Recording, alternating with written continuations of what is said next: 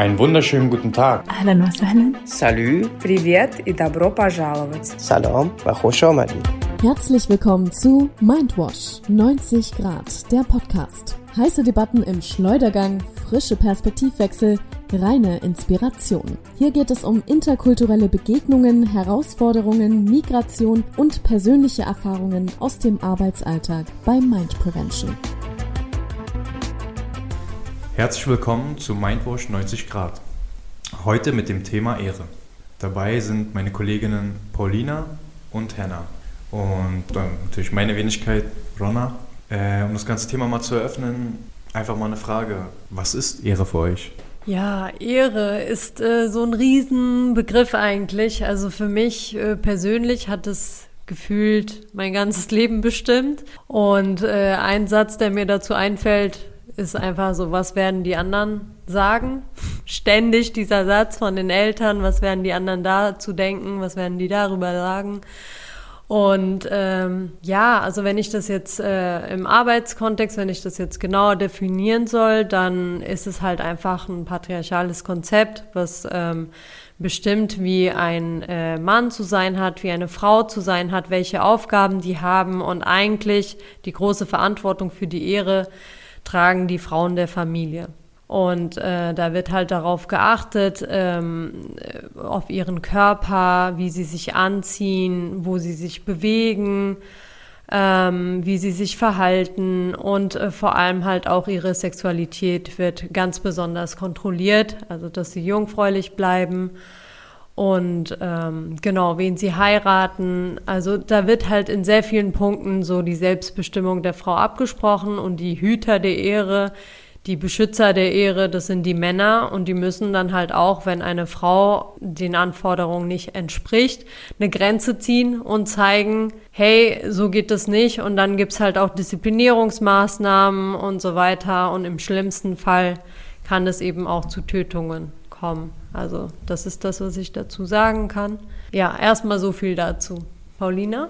Ja, ähm, das ist spannend, was du gerade gesagt hast, denn auch bei mir war dieser Begriff Ehre, das hat mein Leben ziemlich stark beeinflusst und bestimmt. Ähm, als ich noch in meiner Heimat war, in Turkmenistan war, ähm, habe ich schon damals gemerkt, okay, das ist ein falsches Verständnis von Ehre, quasi all das, was du gerade aufgezählt hast. Deswegen habe ich auch, das war einer der Gründe, warum ich mein Land verlassen habe. Und als ich nach Deutschland gekommen bin, habe ich für mich wirklich nochmal neu definiert, was ist Ehre. Und das ist für mich Anerkennung, Wertschätzung von anderen Menschen dafür, was ich getan habe, erreicht habe. Und ja, nur das und all das, was mit patriarchalen Strukturen zu tun hat, war und ist für mich weiterhin ein falsches Verständnis von Ehre. Rona, wie sieht es bei dir aus? Was ist für dich Ehre? Ja, also für mich mittlerweile ist es für mich meine Familie, was ich an meinem Leben erreicht habe, so Ereignisse, die mich als Person formen. Das ist sozusagen meine Legacy, wenn man so sagen kann. Das ist für mich meine Ehre. Aber natürlich weiß ich ganz genau, worauf Henna pocht. Also das, das Thema, mit dem wir uns immer auseinandergesetzt haben. Die Frage habe ich auch gestellt, weil ähm, wir früher in meinem alten Projekt äh, Heroes, das äh, Heroes in, ähm, gegen Unterdrückung im Namen der Ehre, das war ein Projekt, dem ich mich mit 16 angeschlossen habe, super Projekt, bei dem wir immer, das war halt immer unsere Eingangsfrage, weil wir wussten, die Jugendlichen wissen ganz genau, was die Ehre ist, aber es ist schwer darüber zu sprechen, weil es ja auch ein Tabuthema ist. Und für sie ist es sehr wichtig, die Ehre zu schützen. Und am Ende des Tages liegt die Ehre, wenn man so ehrlich ist, immer bei der Schwester und dementsprechend musst du die immer beschützen oder bei den Frauen in der Familie, weil da ist die Ehre halt angreifbar, da ist man auch als Mann eingreifbar, wenn da irgendwas passiert. Und wir wollten immer gucken, was sie sagen und sie dazu bringen, es auch ehrlich rüberzubringen, also ehrlich zu sagen. Deshalb habe ich die Frage mal gestellt. Ist, vor allem in patriarchalischen Strukturen, vor allem in der muslimischen Kultur ist es halt so ein großes Thema. Eigentlich dreht sich alles um die Ehre, das ganze Leben. Und Henna, was ich mir noch fragen wollte, was ist aber, also du hast jetzt die, natürlich die Definition gegeben. Was ist deine persönliche Definition? Hat sie sich geändert? Hast du ein anderes Bild davon bekommen oder ist das immer noch in deinem Kopf so verankert? Ähm, ja, klar habe ich eine eigene Definition jetzt davon, aber es gibt immer noch Bereiche, wo diese Ehre, also die Familienehre, das, was ich vorhin definiert habe, damit war die Familienehre gemeint, das Ansehen der Familie. Ja. Und äh, das merke ich halt immer noch an den Erwartungen von meinen Eltern. Also auch jetzt, wenn es irgendwie darum geht, äh, wen ich heiraten soll und so weiter, dann spielt es immer noch eine Rolle. Oder einfach Dinge, die ich meinen Eltern erzählen kann oder nicht und wie sie sich dann fühlen und wie sie sich in der Community fühlen. Das Krasse ist ja diese Ehre, worüber wir heute sprechen. Also die patriarchale Ehre, die ist ja einfach immer von anderen abhängig. Also die ist immer vom Kollektiv abhängig. Man kann gar keine persönliche Definition von Ehre haben. Deswegen ist es mir auch so schwer gefallen, das, diesen Begriff umzudeuten. Ähm, um ehrlich zu sein, verwende ich heute eher andere Begriffe dafür, was Ehre im positiven Sinne bedeuten kann, also so Stolz oder Anerkennung und so weiter. Aber Ehre ist für mich immer noch super negativ besetzt. Das kann ich auch verstehen, weil ich auch sagen muss, es ist halt viel, also klar, du hast Druck als Mann, was die Ehre angeht, weil du sie beschützen musst. Wenn deine Cousine, keine Ahnung, sich mit einem Typen trifft, den die nicht kennen, dann hast du sofort, okay, ich muss was tun, muss gucken, was da passiert, muss abchecken. Aber für die Mädels ist es halt noch viel schlimmer, weil du weißt ganz genau, egal was du machst, es wird immer Stress geben. Dieser Druck, glaube ich, der ist einfach viel belastender und dementsprechend kann ich auch verstehen, dass es für dich schwierig ist, also das Wort zu benutzen und überhaupt da was Positives dran zu gewinnen. Paulina? Ja, ich muss gerade daran denken, also wir haben ja ein bestimmtes Rollenspiel, welches wir dann äh, in unseren Workshops zeigen, wo es darum geht, dass der Bruder seine Schwester mit einem anderen Mann erwischt. Ja, und am Anfang merkt man ja, wie gekränkt er ist, wie sauer er ist. Aber wenn die Schwester dann anfängt, ihm zu erklären, Moment mal, du hast ja auch eine Freundin und du gehst ja mit ihr gut um. Also wenn man in Dialog geht, ja, dann versucht sie ja auch und sie schafft es ja auch, ihren Bruder zu erreichen. Und da ist meine Frage an euch. Wie reagieren dann die Teilnehmer der Workshops darauf? Was ist dann, weil ihr seid ja schon ein bisschen länger dabei. Was sind die Reaktionen und wie reagieren wir dann darauf? Ja, was ich von den Jungs kenne, ist eigentlich dieses, äh, dass es für sie irgendwas Selbstverständliches ist und dass sie halt das einfach als ihre Aufgabe ansehen, darauf aufzupassen, auf die Ehre der Familie und dann ganz schnell für alle klar ist, okay, ja klar, Ehre ist wichtig, Scharaf ist wichtig für uns so, ne? Und ähm, für die Mädels ist es irgendwie so ein Tabuthema, habe ich das Gefühl. Also sie wissen, dass sie darauf aufpassen müssen und dass sie sich so verhalten müssen. Aber ich merke mal wieder, sie reden halt nicht so gerne darüber, weil sie auch gerade vor den Jungs, weil sie schon wissen, dass sie nicht verstanden werden und dass da einfach dieser Riesendruck da ist und wie sie sich verhalten sollen. Und die haben sogar Angst vor den Jungs der Klasse, sich so ähm, frei zu äußern, weil sie dann sogar denken, dass sie als unehrenhaft angesehen werden, wenn sie einfach ganz klar ihre Meinung vertreten. Also allein schon äh, das Verhalten, was ich vorhin meinte, eine Frau, die selbstbewusst auftritt und einfach ihre Meinung sagt, die wird nicht als ehrenhaft angesehen, die wird nicht als anständig angesehen, die muss eher leise sein und die muss eher so ähm, ja, die Regeln schambehaftet sein, die Regeln der Kultur, der Religion muss sie halt äh, zeigen, dass sie die erfüllt. Und da, das ist halt das, was uns halt auch begegnet in, in ähm, diesen Workshops, dass wenn eine Frau sich auch traut, irgendwas zu sagen, was halt gegen diese Ehre geht und provoziert sozusagen, also aus der Sicht der Jungs, dann wird sie halt auch unterbrochen oder irgendwie ausgelacht oder man versucht sie halt mundtot zu machen. Ähm, das sind so Gruppendynamiken, die uns oft begegnen. Oder wie siehst du das, Ronne?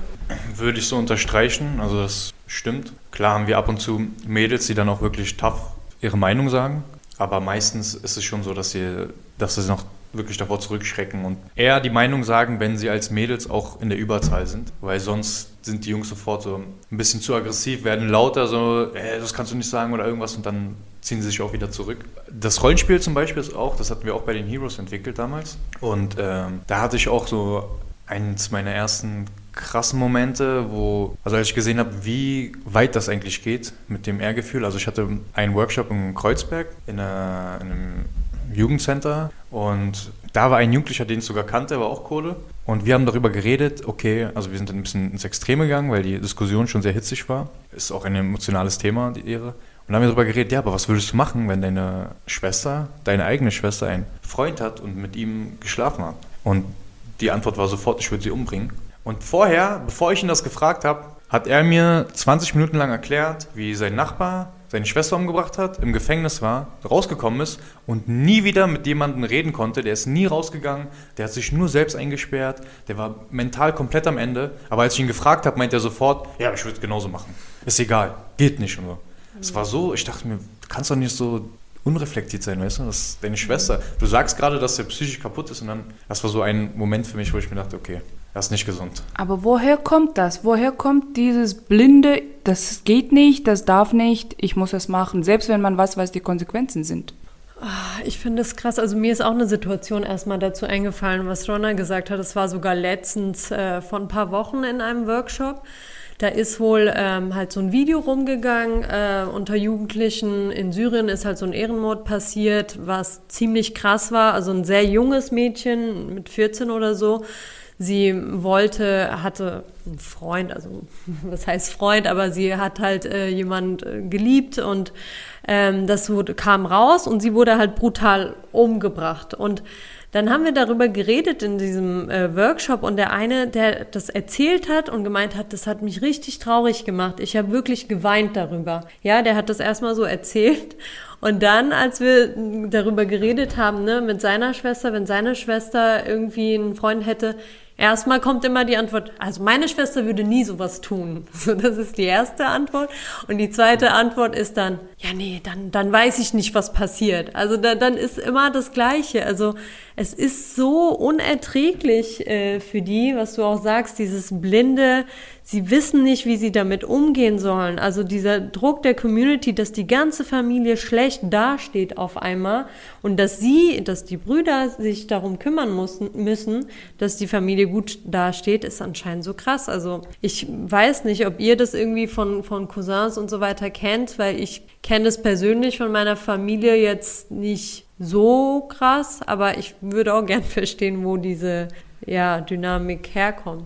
Also bei mir, obwohl ich aus einer eigentlich sehr liberalen Familie komme, war es trotzdem wichtig. Also meine Cousinen, deren Väter hätten die trotzdem nicht rausgelassen mit ihrem Freund. Also selbst da müssen sie alles heimlich machen. Weil es halt nicht nur um deine persönliche Meinung geht, sondern es geht um, das, um die Sicht der anderen, ähm, der anderen Leute vom Dorf, die auch in die Stadt gezogen sind. Alle Leute aus deiner Community halt da das so wichtig ist, selbst wenn die Eltern manchmal eine, kein Problem damit hätten, würden sie trotzdem nicht wollen, dass du es machst, einfach nur um mir Ansehen zu halten. Ja, und ich glaube auch, dass da Bildung eine große Rolle spielt, weil ich glaube, in, in den Dörfern ist es viel stärker, dieser Begriff Ehre.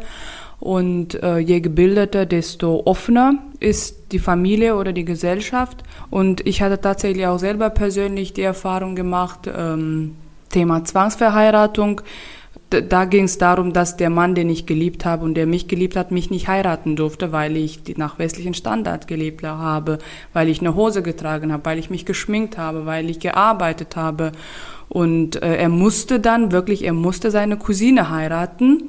Und da hat er mir auch erzählt, dass seine Mutter viel krasser darauf bestanden hat, dass er die Cousine heiratet und bloß nicht mich, als, als sein Vater. Und da wurde mir auch in dem Moment klar, wie stark die Rolle der Mütter in diesen Communities ist. Also, dass die Mütter sagen, und seine Mutter hat lustigerweise äh, quasi den, seinen Vater geheiratet, obwohl sie das nicht durfte.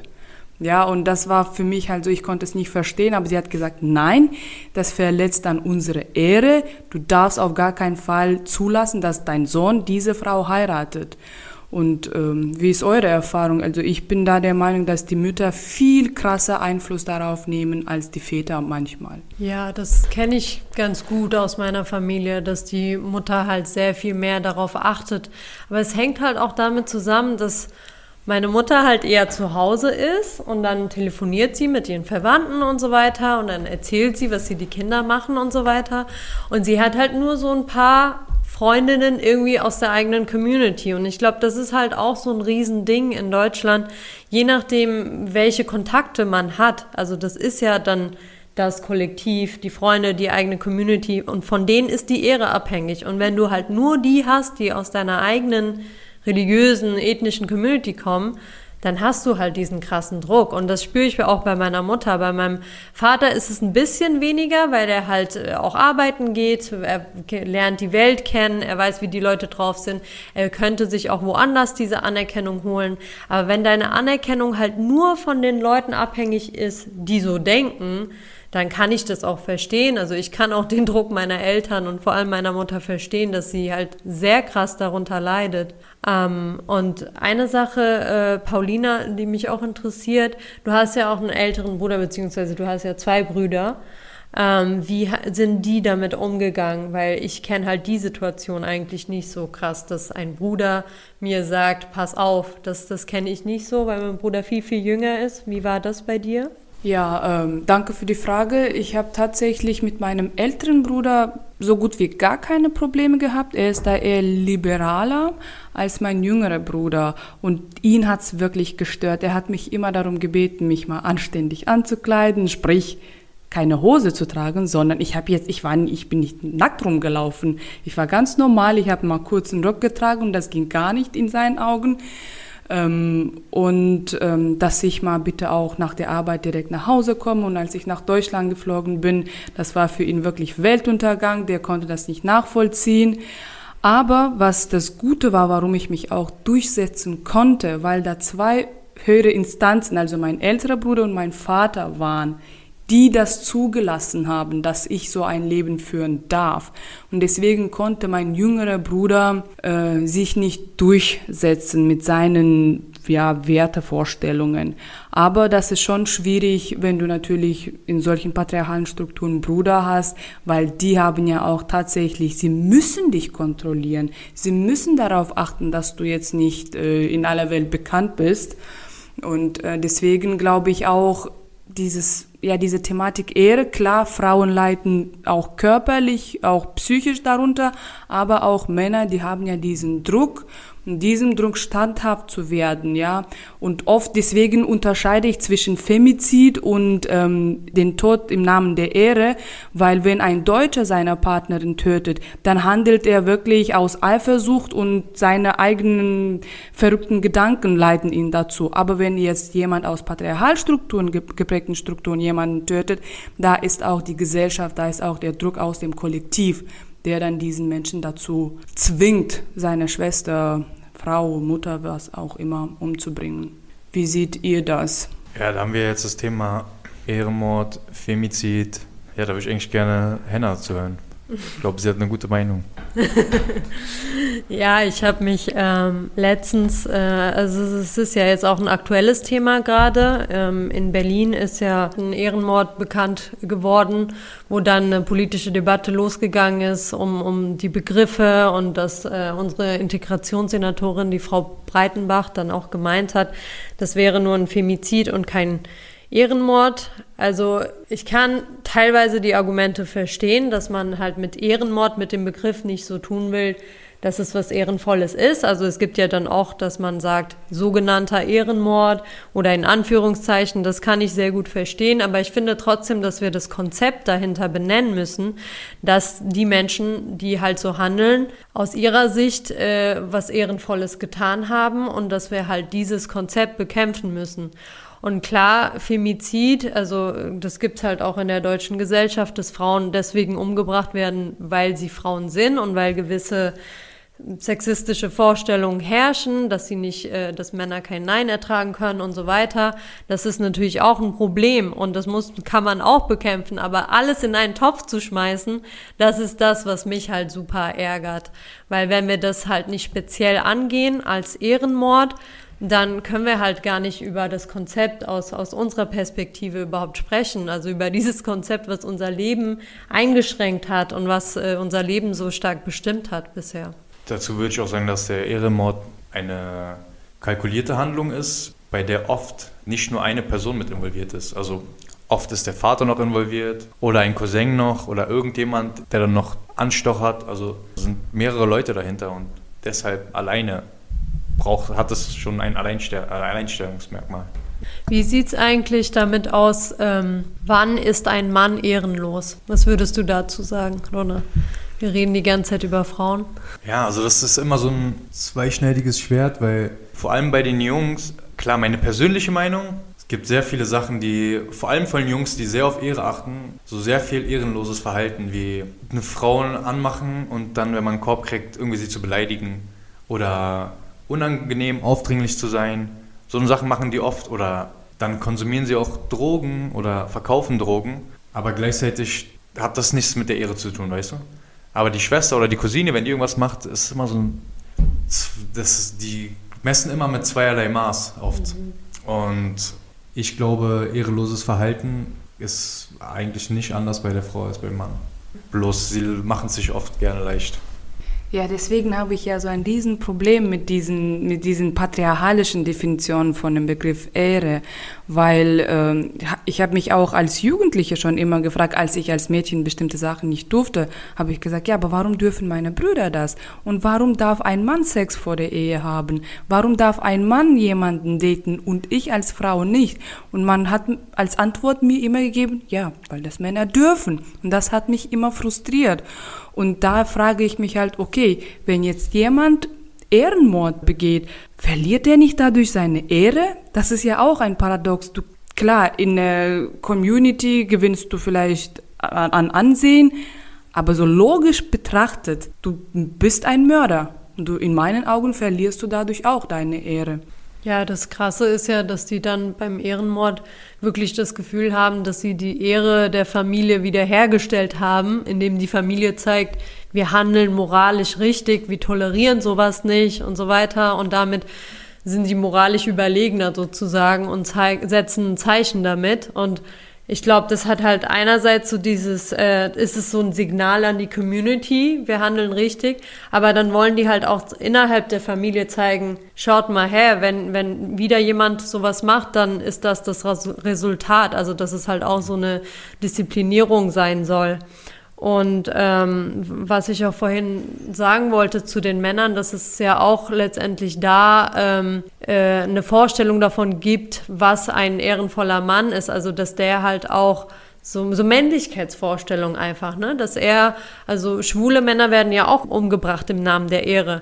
Oder auch Männer, die zum Beispiel unehelich mit äh, deiner Schwester was haben, die können auch umgebracht werden. Also solche Dinge sind halt auch für Männer super gefährlich letztendlich. Das auf jeden Fall. Äh, vor allem so in meinem jugendlichen Alter war es auch immer, wenn ich ein türkisches Mädchen oder arabisches Mädchen mich angesprochen hat oder mir geschrieben hat, hatte ich immer Panik irgendwie zu antworten, weil ich dachte, okay, Cousin haut mich oder irgendwas passiert ist. Man hat halt automatisch diese Angst. Was ich bei dir noch zufügen wollte, Henna, also auf jeden Fall ist es dieses Zeigen, dass man stark ist und gleichzeitig, glaube ich, hat es auch viel mit diesem Schamgefühl zu tun. Man schämt sich so hart und es ist so ein äh, überwältigendes Gefühl, wenn jemand in der Familie, vor allem die Frauen, etwas außerhalb der Norm machen, weil sie halt direkt im Hinterkopf haben, dass alle über sie reden werden und sie Blamage der Community sind. Und ich glaube, auch das gemixt mit dem zeigen, dass einfach, sie müssen eine Reaktion folgen lassen. Und was wäre dann die Lösung? Wie kann man das lösen? Also nicht jede Frau ist so stark, weil in meinem Fall habe ich ja einfach es geschafft, aus dem System zu fliehen. Ich habe gemerkt, okay, das ist nicht gut für mich, das ist zum Teil auch gefährlich für mich. Und Gott sei Dank hat mich meine Familie dabei unterstützt, dass ich nach Deutschland komme. Aber was macht man, wenn man ja jemanden hat, der gerne fliehen würde, aber nicht die Kraft und nicht die Mittel hat? Wie kann man da, habt ihr eine Idee? Ich finde, man muss letztendlich halt auch über die Konsequenzen äh, nachdenken. Also wenn ich jetzt an meine eigene Entwicklung denke, ja, am Anfang waren das so Kleinigkeiten. Ja, abends rausgehen geht nicht wegen Ehre, also das werden die anderen sagen. Und keine Ahnung, ausziehen geht nicht oder zu einem Konzert gehen geht nicht. Also viele Sachen, die gingen alle wegen Ehre nicht, weil die Leute das sehen würden. Ähm, aber letztendlich kommt, finde ich, immer so ein Punkt, wo es um eine wichtige Lebensentscheidung geht. Jetzt sagen wir mal heiraten. Und wenn du dann merkst, sogar darüber wird bestimmt wegen der Ehre, dann, dann ist Schluss. Also deshalb muss man den Mädchen auch zeigen, okay, wozu führt das, wenn du dich immer wieder einschränken lässt und irgendwann kannst du nicht mehr über dein Leben bestimmen, bestimmen und deine Zukunft ist im Arsch. So, also so war das bei mir, aber letztendlich hätte ich das gern natürlich auch früher gemerkt. Weißt du, also das so diese Konsequenzen immer wieder aufzuzeigen, wie man sich durch so ein Konzept einschränken lässt, ist, glaube ich, äh, wichtig. Und auch so dieses, was ich bei den Eltern halt auch merke, dass sie bei der Ehre das ja auch immer so darstellen, als wäre das das Wichtigste. Also, dass für sie Ehre wichtiger ist als das Glück ihrer Kinder. Das vermittelt den Kindern so ein trauriges Verhältnis zu den Eltern sozusagen und ähm, da halt den, äh, mit den Eltern auch zu arbeiten, finde ich super wichtig, einfach zu zeigen, ihr verliert eure Kinder dadurch, wenn ihr so handelt und immer nur an andere denkt. Wozu führt das denn bitte? Ich glaube, das Problem ist auch, dass die Eltern einfach aus so tief verankerten patriarchalischen Strukturen kommen, dass es schwer für sie ist, eine Perspektive zu haben. Und für die neue Generation ist es einfacher, eine Perspektive zu entwickeln, vor allem weil du natürlich mehr Zugang hast und es ist einfacher, mit anderen Jugendlichen abzuhängen, mit anderen Leuten einfach, mit den Deutschen, mit, weiß ich, was für eine Nationalität. Du kannst eine Perspektive, eine, eine andere Perspektive annehmen und es ist leichter anzufangen zu reflektieren einfach. Und wenn du immer in deiner eigenen Community bist und denkst, klar, das ist der einzige Weg, ist es einfach schwer, eine Perspektive zu bekommen. Also ich kenne auch sehr intelligente Leute, die trotzdem extrem ehrbewusst sind und sehr streng leben, mhm. weil sie einfach nie eine andere Perspektive einnehmen konnten. Und dementsprechend haben sie es gehört von klein auf, gibt es kein anderes also gibt es gar keinen anderen Weg. Dafür musst du erstmal andere Dinge erleben oder andere Dinge sehen, um überhaupt eine Perspektive aufzubauen, denke ich. Also so war das vor allem bei mir, weil ich eigentlich schon liberal aufgezogen wurde, aber trotzdem meinen Cousins gesagt, das kannst du nicht machen, das kannst du nicht machen, dein Cousin kann das nicht machen. Meine Mutter wollte auch, du musst heiraten, du kannst keine Kinder bekommen, ohne zu heiraten. Selbst das habe ich nicht erfüllt. äh, ich habe meine Eltern da halt dann damals schon ziemlich abgehört, weil langsam, langsam vor allem auch mit zu den Heroes gehen und da über Dinge zu reden, Dinge zu reflektieren, die eigentlich in deinem Kopf schon irgendwo ein bisschen da waren, aber du hast dich noch nicht getraut, es offen anzugehen. Ja, ich finde also in Dialog zu gehen mit den, vor allem mit den eigenen Eltern, weil das, was du Henna gerade gesagt hast, weil das sind Eltern, die lieben ihre Kinder über alles, die meisten. Und deswegen werden sie wirklich versuchen, alles dafür zu tun, dass sie glücklich sind. Und am Ende, wenn sie merken, dass sie wirklich ihre eigenen Kinder verlieren, weil sie halt so strikt nach diesen komischen Standards leben wollen oder müssen, dann werden sie auch nachdenklicher und dann irgendwann gehen sie auch mit und sagen, na gut, okay, was bringt mir diese vermeintliche Ehre, wenn ich mein Kind verliere? Und ganz wichtig auch das Projekt Heroes, was du gesagt hast, und auch in unseren Workshops, dass sie auch mit uns in Kontakt gehen und sehen, okay, sie hat es geschafft, sie kommt ja auch aus einem muslimisch geprägten Land, aber sie darf trotzdem irgendwie einen deutschen Mann haben oder was auch immer. Und das ist ja auch für die eine Motivation, zu, nachzudenken, in Dialog mit den Eltern zu gehen. Was hat denn Ehre eigentlich mit Religion zu tun? Weil wir reden jetzt die ganze Zeit auch darüber, dass es halt auch vor allem im muslimischen Kulturkreis ja ein Problem ist. Ähm, was denkt ihr, wo kommt das eigentlich her? Hat es was mit der Religion auch zu tun oder ist es eher so eine kulturelle Sache oder wie seht ihr das? Also Erstmal möchte ich betonen, dass es, ich glaube, uns dreien auch bewusst ist, dass es nicht nur in muslimischen Communities, in muslimischen Kulturen äh, diese Ehrenmorde gibt. Es gibt auch in Italien, Griechenland, Sri Lanka, Indien etc. Wir thematisieren bewusst heute hier nur äh, muslimische Kultur, die patriarchalische Strukturen. Ich bin der Meinung, dass ähm, klar in der Religion wird nicht explizit gesagt, ihr müsst eure Frauen töten, wenn sie, weiß ich nicht, äh, Ehe, äh, Sex vor der Ehe haben. Aber es wird auch nicht explizit betont, dass Frauen se sexuelle Selbstbestimmtheit haben. Da werden ja auch Frauen unter unterdrückt. Frauen dürfen keinen Sex vor der Ehe haben. Und dann ist halt natürlich die eigene Interpretation daraus sehr stark. Und deswegen sehe ich schon diesen religiösen Hintergrund auch, äh, dass er mit dabei ist. Ich kann mir auch vorstellen, dass es halt früher eine Art Schutz für die Frau war oder Schutzmechanismus, dass du, sie muss heiraten, sie muss erstmal sicher sein und dann könnt ihr sozusagen weitergehen, Kinder machen und alles andere. Ist halt nicht mehr zeitgemäß. Und zu deinem Punkt, dass wir natürlich über die muslimische Kultur nur reden, das liegt halt auch daran, dass die Kultur ist, die wir kennen. Mhm. Über die anderen können wir halt nicht viel sagen, weil wir da nicht herkommen und wir können nur eine Perspektive zu unserer eigenen Kultur geben. Ich kann mir vorstellen, dass halt ein Schutzmechanismus war und der aber halt einfach nicht mehr zeitgemäß ist, weil jetzt Frauen sich selber schützen, Frauen sind unabhängig und das muss man respektieren, man muss einfach mit der Zeit gehen. Ja, ähm, genau. Also ich sehe das ähnlich. Es gibt es natürlich auch ähm, bei anderen äh, Religionen, bei orthodoxen Christen, bei Jesiden ist das ja auch ein Problem. Ähm, allerdings ist es so, dass ich das halt äh, aus meiner äh, Biografie so kenne, dass es halt einige Punkte auch gibt in der Religion, gerade wenn man das konservativ lebt. Also wenn die Leute liberaler sind, dann ist es was anderes. Aber bei einer konservativen Interpretation sind da schon wesentliche Punkte, die halt auch dazu beitragen, dass man auch so dieses äh, Eher-Konzept so ernst nimmt. Also dass, dass man äh, gerade bei Frauen halt äh, das Sex vor der Ehe ähm, ernst nimmt. Dann gibt es ja auch noch so ähm, Sachen wie, dass man sagt, nach der Religion dürfen Frauen keine Nicht-Muslime heiraten, aber Männer dürfen das schon.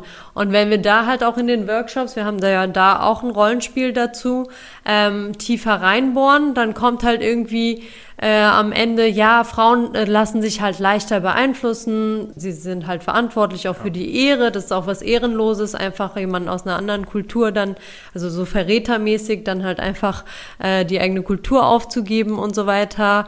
Und äh, das sind halt schon so Dinge, die halt durch die Religion irgendwo beeinflusst sind. Also, oder auch, dass ähm, viele Männer denken, Frauen müssen immer ihren Männern gehorchen und das auch aus der Religion ableiten, ja. Und solche Vorstellungen führen, finde ich, auf jeden Fall dazu, dass so ein so dieses Bild der ehrenhaften, schamhaften, leisen Frau irgendwie aufrechterhalten wird. Ja, also da kann ich 100% zustimmen. Auch beim Gefängnis in den Workshop, äh, Workshops bei Restart.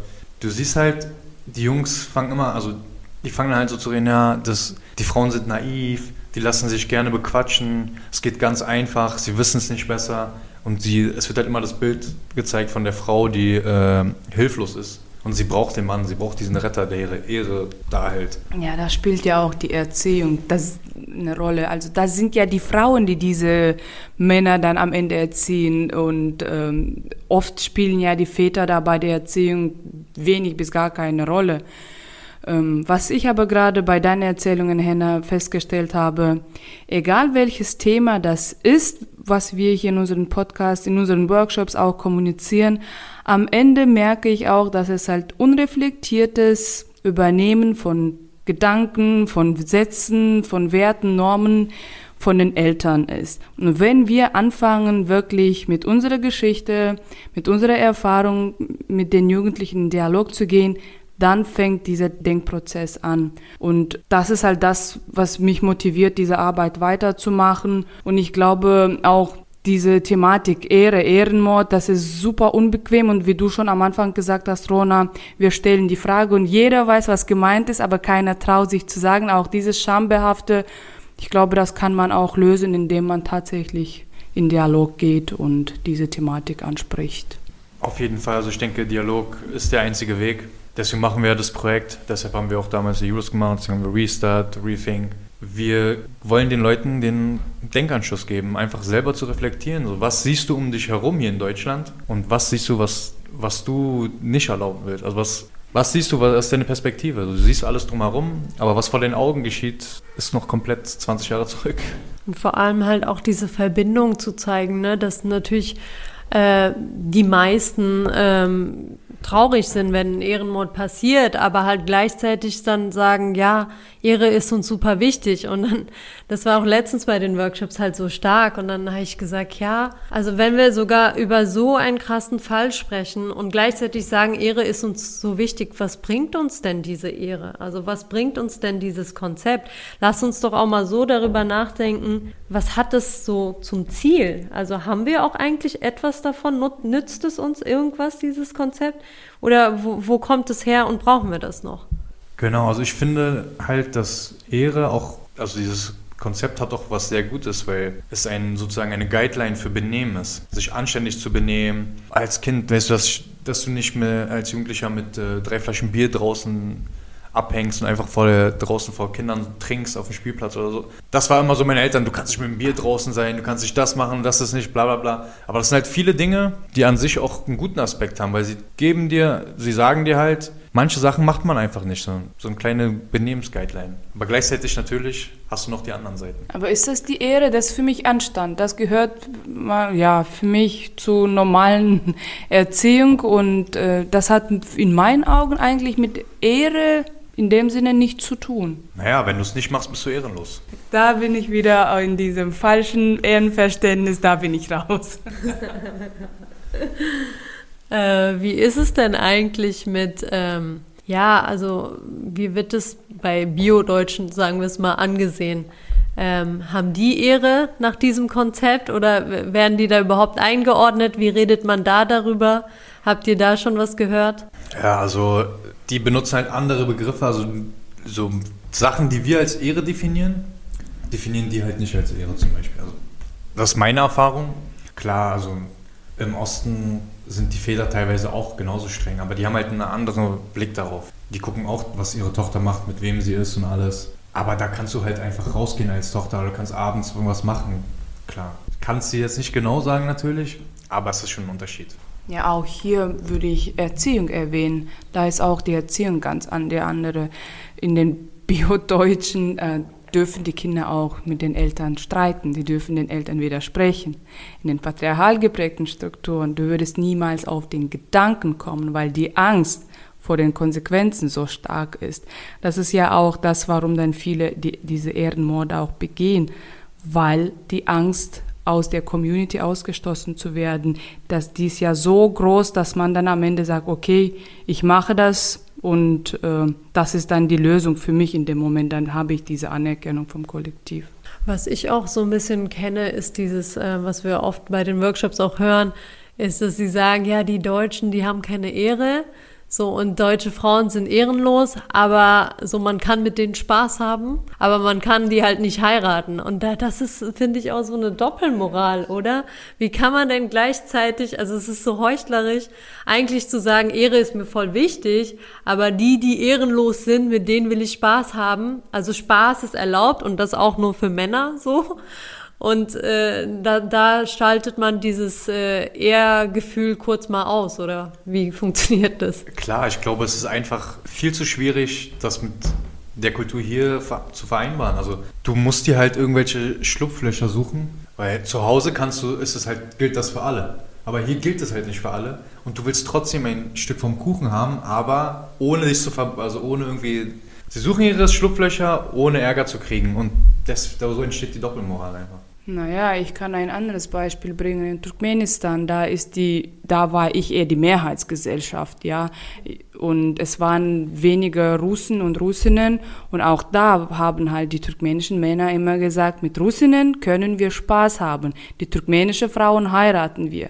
Deswegen, wenn ich als turkmenische Frau da nach westlichen Standards gelebt habe, das war ein No-Go für, für die. Und es gab tatsächlich auch bestimmte Bezirke, die ich bewusst vermieden habe, weil ich als eine Turkmenin und man sieht mir an, dass ich eine Turkmenin bin. Ich wäre wirklich mit Steinen, äh, die, die Jugendlichen hätten mich dort mit Steinen beworfen für meinen Lebensstil. Deswegen, also, das ist diese Doppelmoral, die du, die du sagst und auch das hat mich immer frustriert. Männer dürfen es und das, da ist wieder diese Erziehung.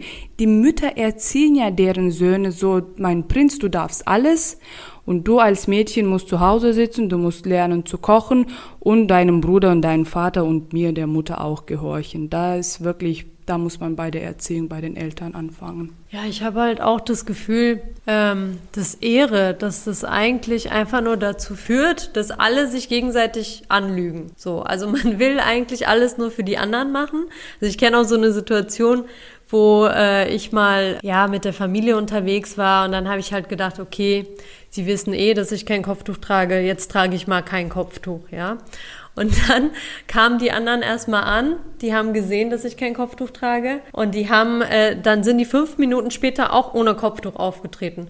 Dann dachte ich so, okay, krass. Also macht man das jetzt eigentlich alles nur für die anderen die ganze Zeit? Also ist irgendjemandem Ehre wirklich persönlich wichtig oder ist Ehre eigentlich immer nur dieses so ein Schauspiel oder so ein, so ein Bild, was aufrechterhalten wird und eigentlich ist es nur eine Illusion, es steckt überhaupt gar nichts dahinter. Klingt schon so, als wäre Ehre äh, Instagram 2.0 oder Instagram ist Ehre 2.0. Ja, man zeigt halt ein Bild, was konform geht mit äh, dem allgemeinen Bild der Community. Das stimmt, also es ist mein Leben lang auch ein bisschen eine Belastung gewesen, immer diesen Druck zu haben, oh jetzt werden die das sagen, oh scheiße, meine Eltern werden das und das hören, es wird Stress für die, nur wegen Dingen, die ich gemacht habe. Aber gleichzeitig wollte ich auch als Person immer meinen eigenen Weg gehen. Der war nun mal einfach nicht konform mit der Community-Regeln für Ehre. Ne? Also wie Paulina gesagt hat, das fängt bei den Eltern an. Genau, und so langsam kommen wir äh, auch zum Schluss. Willst du mal anfangen, Anna, unserem Schlusswort? Ja, also ich würde äh, dazu sagen, dass Ehre, auch wenn es einem äh, zu einem bestimmten Zeitpunkt super wichtig vorkommt oder dass die Eltern einem das sagen, dass es super wichtig ist, es für einen persönlich eigentlich nicht so wichtig ist und dass man aufpassen sollte, wo man sich dann einschränken lässt durch, durch äh, solche Sachen. Und was ich mitgeben kann, auch aus meiner Erfahrung, ist so ein bisschen, je mehr man selbstständiger wird und je mehr man ein eigenes soziales Netzwerk hat, werden diese Dinge unwichtiger, weil dann braucht man diese Bestätigung nicht mehr von der ganzen Community. Und deshalb würde ich sagen, zieht euer Ding durch und äh, passt auf, dass ihr eure Träume auch wirklich verwirklicht und da hinterher bleibt. Und ähm, ja, genau, also Ehre ist da jetzt kein Hindernis unterschreibe ich alles, was du gesagt hast, Henne. Ich möchte nur aus eigener Erfahrung eine Sache hinzufügen, den Kontakt auch zu den, äh, ja, in dem Fall Einheimischen auch suchen, um zu sehen, dass es auch anders funktioniert, dass man auch anders leben darf und dadurch auch anfängt dann wirklich eigenen Lebensstil, eigene Werte und Normen der Familie zu hinterfragen und auch, wie du schon gesagt hast, selbstständiger wird. Und verlassen wir dadurch unsere Kultur? Sind wir dann Verräter, wie uns immer eingeredet wird? Eben nicht. Das ist ja das Gute. Man darf ja auch eigene kulturelle Identität und soll auch eigene kulturelle Identität bewahren und sie auch wertschätzen. Da kommen wir her. Da kommen wir auch nicht drum herum. Aber man darf auch nach ja, demokratischen, freiheitlichen Wert und Normen leben. Dem würde ich komplett zustimmen. Wenn ihr denkt, die Ehre nimmt einen zu großen Part, dann wenn ihr denkt, es geht nicht weiter, vergesst nicht hier, ihr macht euer eigenes Leben und diese Dinge werden immer unwichtiger. Vor allem dieser Druck wird immer weniger. Je mehr du dich auf dich konzentrierst und deinen eigenen Kreis ziehst, genauso wie Hennas gesagt hat, desto unwichtiger werden die Dinge und das ist auch genau meine Erfahrung. Und ich finde, dass die Eltern irgendwann auch lernen, damit zu leben letztendlich. Wenn man denen zeigt, guck mal, ich bin selbstständig, ich habe alles geschafft und ich habe nicht auf diese Dinge geachtet, dann merken sie auch, okay, unser Kind ist glücklich damit und ihnen wird das, glaube ich, auch so ein bisschen unwichtiger, weil das Wichtigste für sie ist ja eigentlich auch, dass es, dass ihrem Kind einfach gut geht, so. Und das, das würde ich jetzt auch aus meiner Erfahrung einfach sagen, dass die Eltern da auch mit lernen und sich weiterentwickeln und dass es für sie vielleicht dann irgendwann auch nicht mehr so eine Rolle spielt. Ja, das würde ich unterstreichen, weil sie haben halt ihre Ängste und wenn sie sehen, ihre Ängste erfüllen sich nicht und es entwickelt sich trotzdem alles gut, dann ist da, glaube ich, auch kein Problem. Genau, ja. Das war's heute mit dem Podcast Ehre mit Paulina, Henna und meiner Wenigkeit, Ronna. Wir freuen uns schon. Bis aufs nächste Mal. Liebe Grüße und goodbye, Mindwash 90 Grad. Das war Mindwash 90 Grad, der Podcast rund um interkulturelle Begegnungen, Herausforderungen und die persönlichen Erfahrungen aus dem Arbeitsalltag bei Mind Prevention. Wenn dir die Folge gefallen hat, dann abonniere doch gerne unsere Kanäle auf iTunes und Spotify und folge uns auf Instagram. Dort verpasst du keine Episode. Wenn du noch mehr Fragen oder Anregungen hast, dann schicke uns gerne eine Mail an info at mind-prevention.com. Vielen Dank fürs Zuhören und bis zum nächsten Mal.